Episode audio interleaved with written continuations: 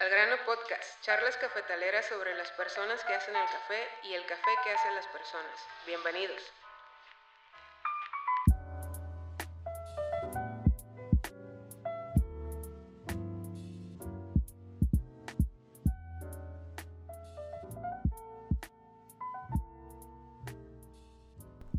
Hola, bienvenidos todos a Al Grano Podcast. Tenemos otro capítulo más. Gracias por escucharnos. En este capítulo, como en los anteriores, vamos a hablar de la historia de nuestros invitados y vamos a hablar al grano de ellos. Pato, ¿cómo estás? Muy bien, Miguel, ¿y tú? Muy bien, Pato, con muchas ganas ya de, de escuchar la historia de nuestros invitados de hoy. Y digo invitados porque otra vez nos traes a dos personas. El día de hoy nos acompañan Caleb y Amy de Proyecto Cafeína. ¿Cómo están, chicos? Muy bien, estamos muy felices de estar aquí con ustedes. Qué bueno. Un gustazo, muchas gracias por la invitación.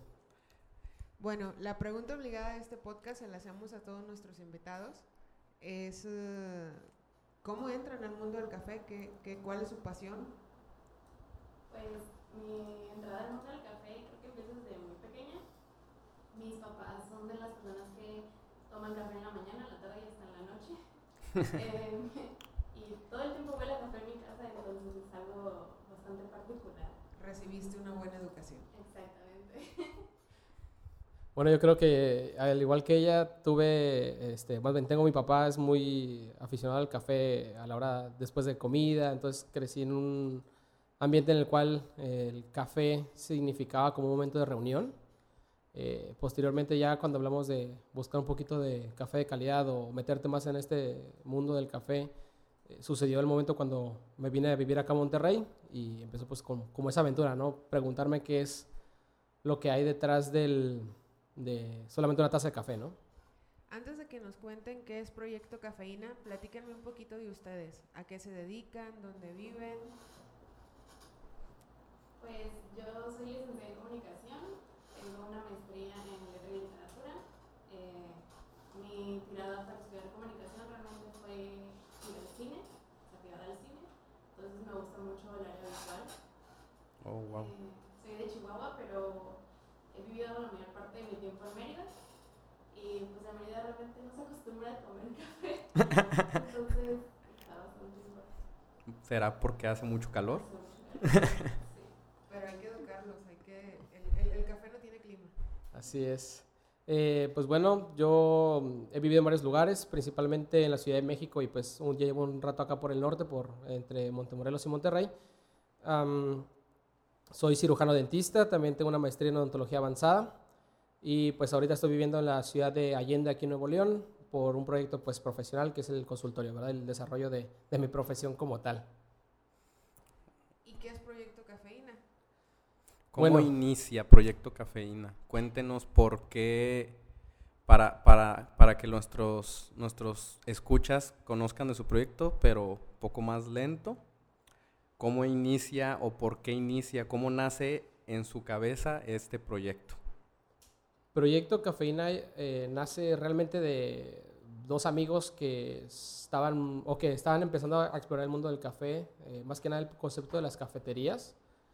Creo que el caso particular de Amy fue por el hecho de encontrar un espacio para poder trabajar, desalojar, eh, alejarte de, pues, del bullicio un poco de la ciudad y pues al mismo tiempo tomar una, una taza de café. No sé si les quieres comentar un poquito sobre dónde fue que empezó eh, Proyecto Cafeína. Pues empezó en junio del 2018, fue en Coffee with Aliens y realmente empezó porque, pues, como les comentaba, me gusta mucho el área visual y me gusta tomar fotos y, esa estética fotográfica de food porn o de fotografía de comida. Am, así que entre pláticas entre nosotros de, ah, vamos a abrir un Instagram, ¿por qué no? Hablando de café, haciendo una reseña. Y justamente ahí en Coffee abrimos el, el Instagram subimos las primeras fotos y nuestra primera reseña y ahí empezó todo. Con el café.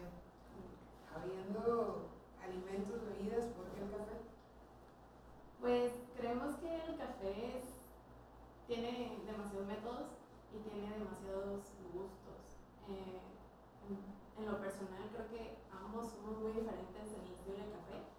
Yo soy más de café frío, café dulce, y queremos un poco más de café calientes y, y fuertes. Entonces, vemos que esos lados opuestos se complementan bastante bien.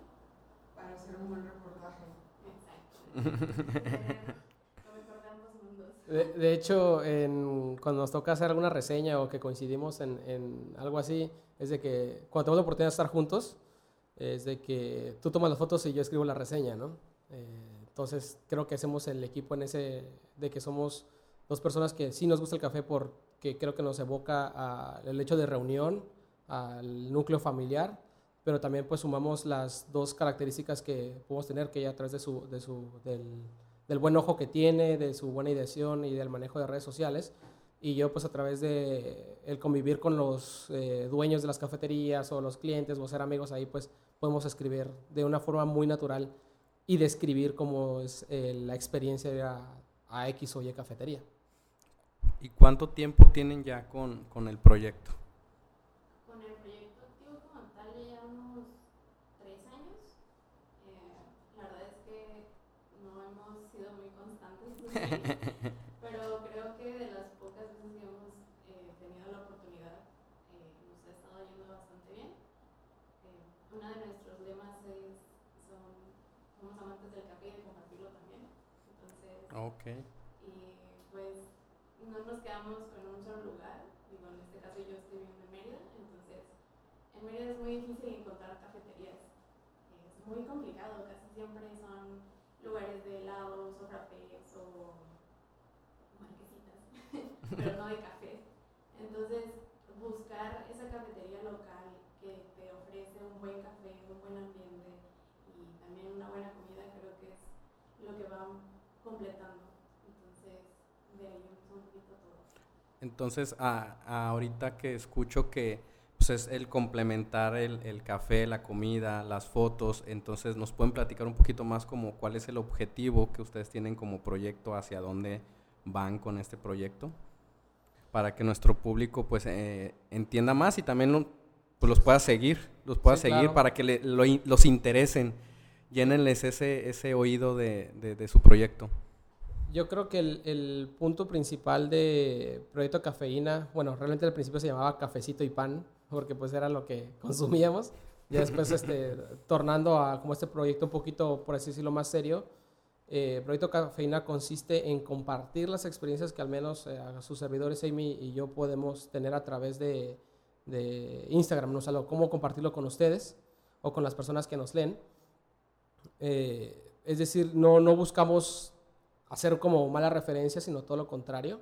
Es promover el consumo del buen café, eh, del café de especialidad, eh, la creación de, de amistades, de buscar esas zonas de, de refugio, porque para mí particularmente, pues una buena cafetería donde se sirve buen café y hay un buen ambiente, es como un oasis, ¿no? Entonces también...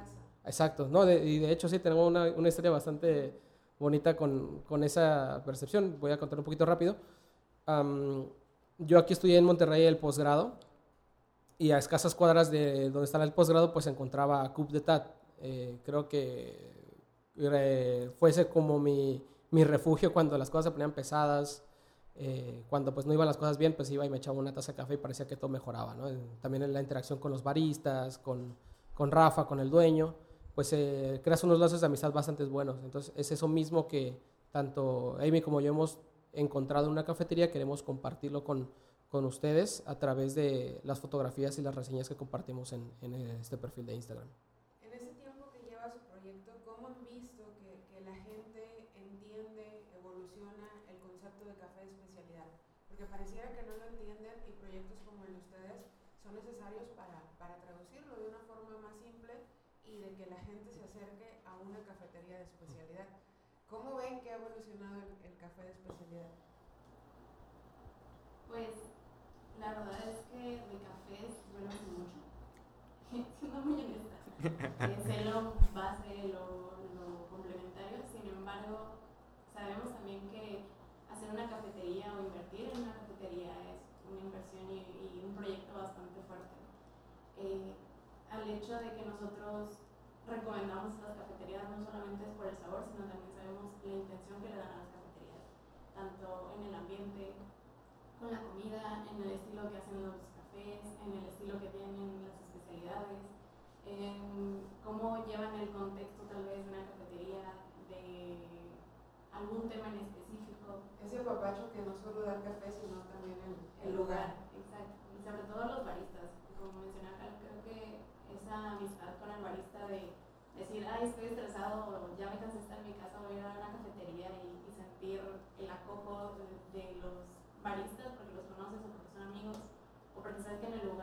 ese buen ambiente, creo que lo que más nos gusta proyectar.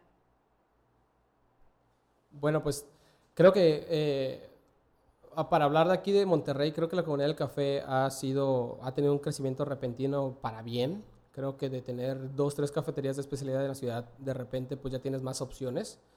Creo que pues esa diversidad ya se traduce pues en- en que las personas buscan dónde sentirse cómodas, ¿no? Sí. Eh, por ejemplo, digo, en mi caso pues yo era como que eh, fiel a, a Coupe d'Etat o, o porque pues ese era mi lugar, ¿no? Como otras personas pueden tener otros, otro tipo de, de cafetería donde se pueden reunir. Eh, creo que ahorita como la cultura, al menos aquí en el norte del país, lo que exige no solamente es un proyecto de, de fondo, sino también de forma, porque es tanto es importante eh, la calidad de la taza de café que estás sirviendo en tu cafetería, como es importante el lugar donde lo, donde lo estás sirviendo, ¿no? Sí, claro. Sí, porque como, como hemos platicado mucho aquí en, en el podcast, eh, todo- todos nuestros invitados, la mayoría de nuestros invitados empezó con el gusto por el café, por, por el lugar, por el ambiente, como decía Amy, eh, por tener esa, ese lugarcito donde convivir con tus amigos, ese lugarcito donde tener pláticas y charlas. Entonces creo que su proyecto pues, aporta mucho porque recomienda lugares a las personas donde pueden tener ese, ese lugar de, de plática. Y recomienden los lugares aquí en Monterrey, en Mérida. ¿Qué lugares son sus favoritos? En Mérida mi top es Manifesto. Manifesto. Si van a Mérida, le recomiendo mucho Manifesto. Tiene dos sucursales y una, como les platicaba, es especialidad en cold brew. Entonces es café frío. Eh, ¿Cuál es como su concepto? ¿Por qué lo recomiendas? híjole, creo que en realidad, bueno, primero que nada ellos hacen su propio eh, tostado. Entonces tienen la venta del mismo tostado, el sabor que, que tiene y también el estilo que llevan al, al café. Oh, Y muchos de los cafés calientes los hicieron cold brew. Entonces tienen bastantes temas interesantes. Mi favorito es el mojito blue. oh, Muy bueno. Sí. nunca lo había escuchado. Eh, Qué rico. Y sí, creo que es de mis cafeterías favoritas en Mérida. Después, eh, bueno, por pandemia tuvo que cerrar, pero era una que se llamaba LMP. Es una cafetería muy girly, literalmente era muy rosa, muy eh, un poquito más de creatividad y demás. Eh, de hecho, tenían un cold brew que tenía diamantina. Y Interesante. Y sabía bastante bueno, muy buena. Entonces, eh, creo que ha sido de mis dos cafeterías favoritas de Mérida. Sin embargo, creo que desafortunadamente creo que en Mérida no hay muchas cafeterías en las cuales indagar. Digo, seguimos en la búsqueda de, porque sabemos que eh, hay varias ahí y que no nos hemos dado cuenta, también por el tiempo que no nos hemos dado cuenta de buscarlo. Pero también hay una, no es cafetería, sino es una casa de té, que se llama, de hecho se llama Casita de Té, que está en el centro de Mérida. El hoyo, ¿no? El hoyo. El hoyo. Su especialidad es el té, 100%, pero su café es muy bueno. Y el espacio, el ambiente es demasiado interesante porque cada cuartito tiene un concepto diferente. Oh, qué padre. Qué Pues padre. mira, lo, lo interesante de, de los proyectos de café de especialidad, tés, vinos, bebidas, es eso, que, que te dé un ambiente donde tú te sientas cómodo para que el consumidor pueda preguntar y como ustedes se acerque al, al barista. Sí, creo que eso del- de, de las chispitas o qué, el serpentino, ¿qué dijiste? ¿Eh? El bri- brillantina. La brillantina a los puristas les dolió los oídos ahorita que lo escucharon, a los puristas de café. Pero suena, suena muy rico. Y Caleb, ¿qué nos recomendarías aquí en Monterrey para todos los que... la- creo que, que un, el público, nuestro grueso de nuestro público es Monterrey.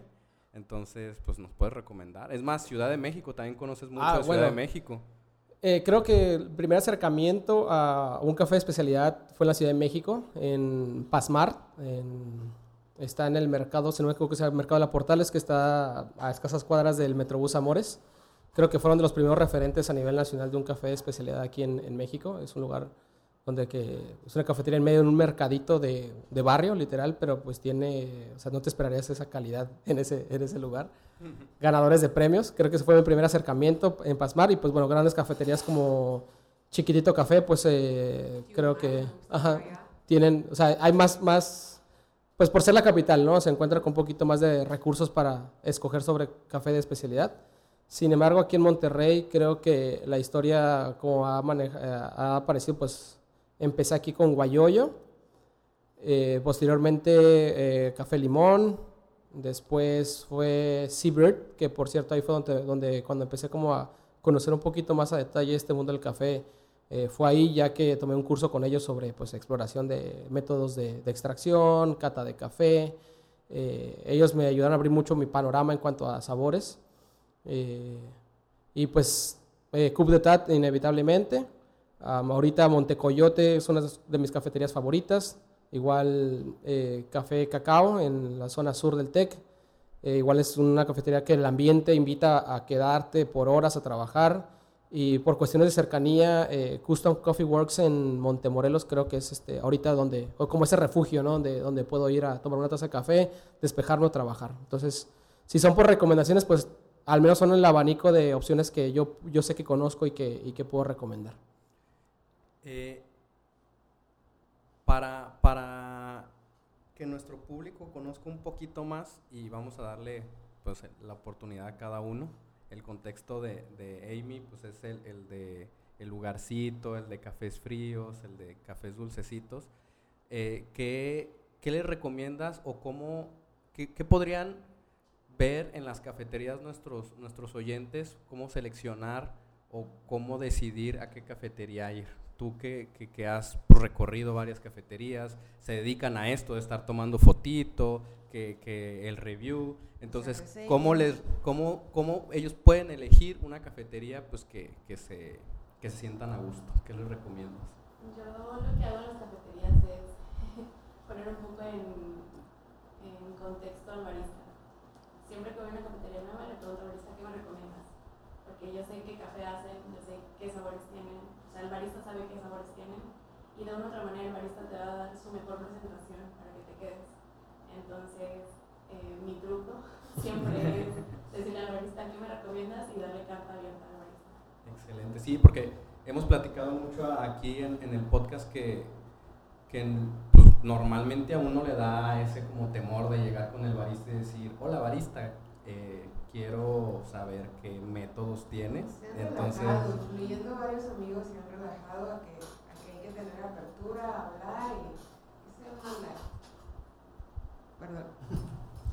Y pues ahora, Caleb, cuéntanos cómo, qué les dirías a nuestro público para que seleccionen pues, una cafetería, pero ahora desde tu perspectiva. Pues yo creo que sí, como le digo, es una cuestión de, fo de fondo y forma. Eh, desde que entras a la cafetería, incluso, bueno, en la experiencia digital, desde que tú abres el Instagram, el Facebook, la página de internet, eh, que te invite a ir, ¿no? O sea, esa es la primera parte de la seducción de algún lugar eh, de este tipo, ya que si tiene pues fotos bonitas, que ves que sube videos, pues te va a invitar a ir, ¿no? Después que el lugar esté bien acondicionado, que te sientas cómodo.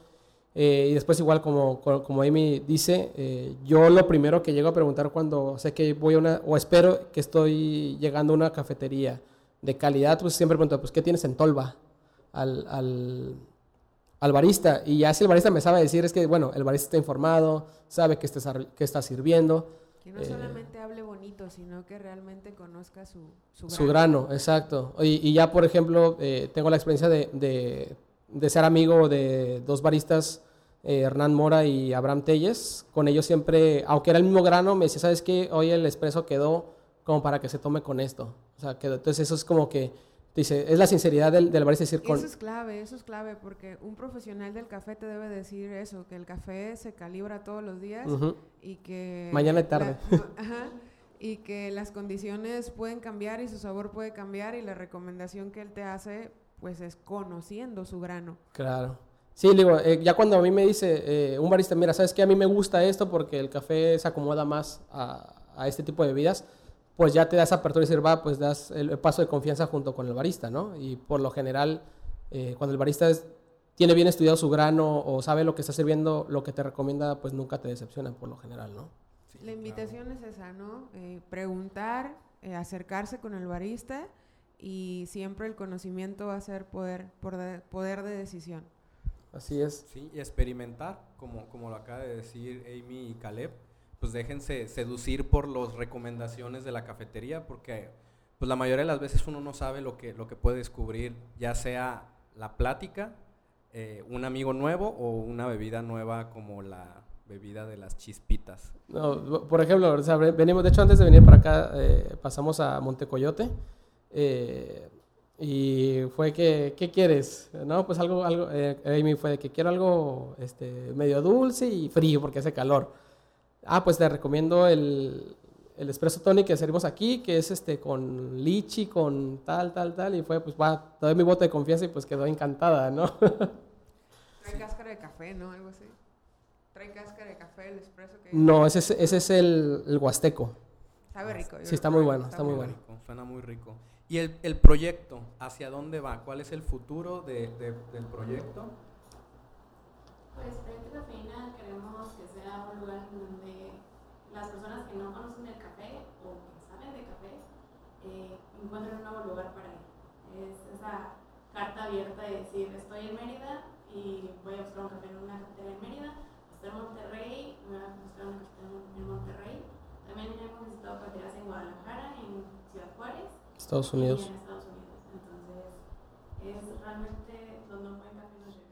Pues la cultura ahí va, porque por decir, hay un libro muy famoso en España que, si no me equivoco, se llama Las 50 cafeterías de Madrid y España.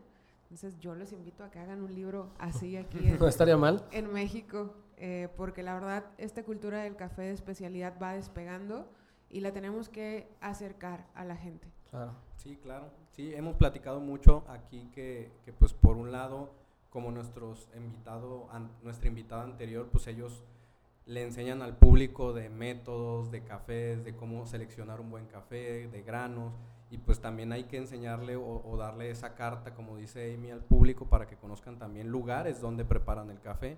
Y, y, pues lugares no nada más de un buen café, sino también donde pueden estar bien, sentirse a gusto, sentirse en casa. Entonces.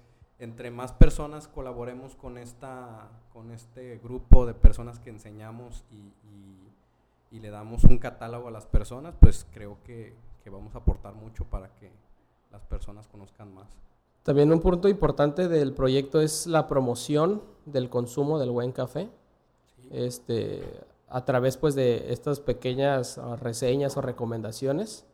Eh, evidentemente pues tenemos como un código no escrito es de que aunque vayamos a una cafetería y no nos gusta y no nos sentimos cómodos con publicarla, o sea, no lo hacemos. Nuestro afán no es este, dañar a nadie, todo lo contrario. Eh, si hemos ha habido cafeterías en las que a primera instancia no nos agrada, pero en la segunda sí nos agrada, ya tenemos eh, razones para hablar bien, ¿no? Entonces eso se trata, de, como dicen ustedes, seguir construyendo esta cultura, de seguir sumando y promoviendo el consumo del buen café. Y para ir terminando, ir, ir cerrando un poco el, el- el episodio, les voy a pedir a cada uno que me digan una bebida así extravagante, rara, así como esta bebida que nos comentaba Amy ahorita, que se hayan topado en alguna cafetería. Que recuerden. Así Yo sí que tengo digan, de lo que te- Yo esta bebida nunca la he probado, me sorprendió y wow, pruébenla. En lo ¿Y que, en dónde? Para en lo que te acuerdas. Yo creo que, híjole, tengo dos. Ya se las es el, es el, ah, el espresso tonic de café limón. Para mí es una chulada, es, este, es un placer cada que me toque, que elijo esa bebida ahí con ellos. Y en Coupe de Tat servían el eh, cold brew preparado, que igual era con, este, que era cold brew con jugo de naranja. Una vez me tocó probarlo con jugo de toronja, buenísimo, y agua tónica. Creo que han sido esas dos bebidas que para mí han dicho, o sea, esto es, esto es lo máximo en, en el momento que se requiere, ¿no? La evolución del café, que la gente vea que no solamente es una bebida que te despierta en la mañana y rápido, sino que Así es. puedes combinar con, con otras cosas y sacar, como con base de café, sacar experiencias sensoriales increíbles. Así es. Amy, es tu turno. El mío fue en Coyotito, porque fue la primera bebida de Montecoyote y fue de... ¿Y qué es el- y qué es el coyotito? Es un latte con ciertas esencias especiales que tiene Montecoyote. Y con dulce de leche. Dulce de leche. Ah, qué rico. Creo que no es ese café tan dulce que uno espera, pero es un buen café. Y creo que ese fue el, el café que dije, de aquí soy. Sí, Y el mojito bru 100% de, de manifiesto. excelente. Ya sí. Se me antojó, no nos pueden hacer ahorita uno. Ahorita se arma. Ya tenemos que ir a dar un tour por, por estas cafeterías para probar estas bebidas que nos acaban de comentar. Ya se nos antojaron a todos. Y pues público, les recomendamos que sigan la, la página de, de Instagram de, de nuestros invitados. ¿Nos pueden dar su- sus redes, por favor? Pues estamos en Instagram como Proyecto Cafeína, Proyecto-Cafeína. Este, ahí nos pueden eh, seguir. Cuando subimos contenido, pues tratamos de que sea contenido, eh, como decía mi food porn, que invita a- al antojo, a que vayan, a que conozcan.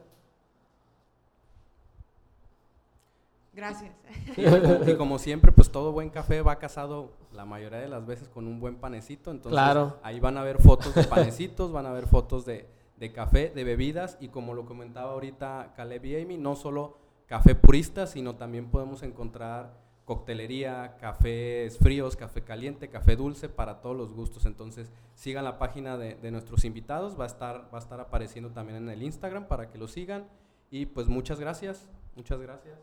Gracias, Miguel. Gracias, chicos. Muchas gracias. Amy, gracias Caleb por venir y pues muchas gracias a todos nuestros invitados, eh, a- a- muchas gracias a todos nuestros escuchas más bien y les tenemos también una propuesta a todas las personas que quieran eh, salir a, a- aquí con nosotros, estar platicando, eh, participar de este, de este grupo de personas que, que quieren fomentar la del cultura del café y amantes del café, que quieran contar sus historias al grano, pues son invitados, nos pueden eh, mandar mensaje directo por Instagram y pues ahí nos ponemos de acuerdo para, para las grabaciones.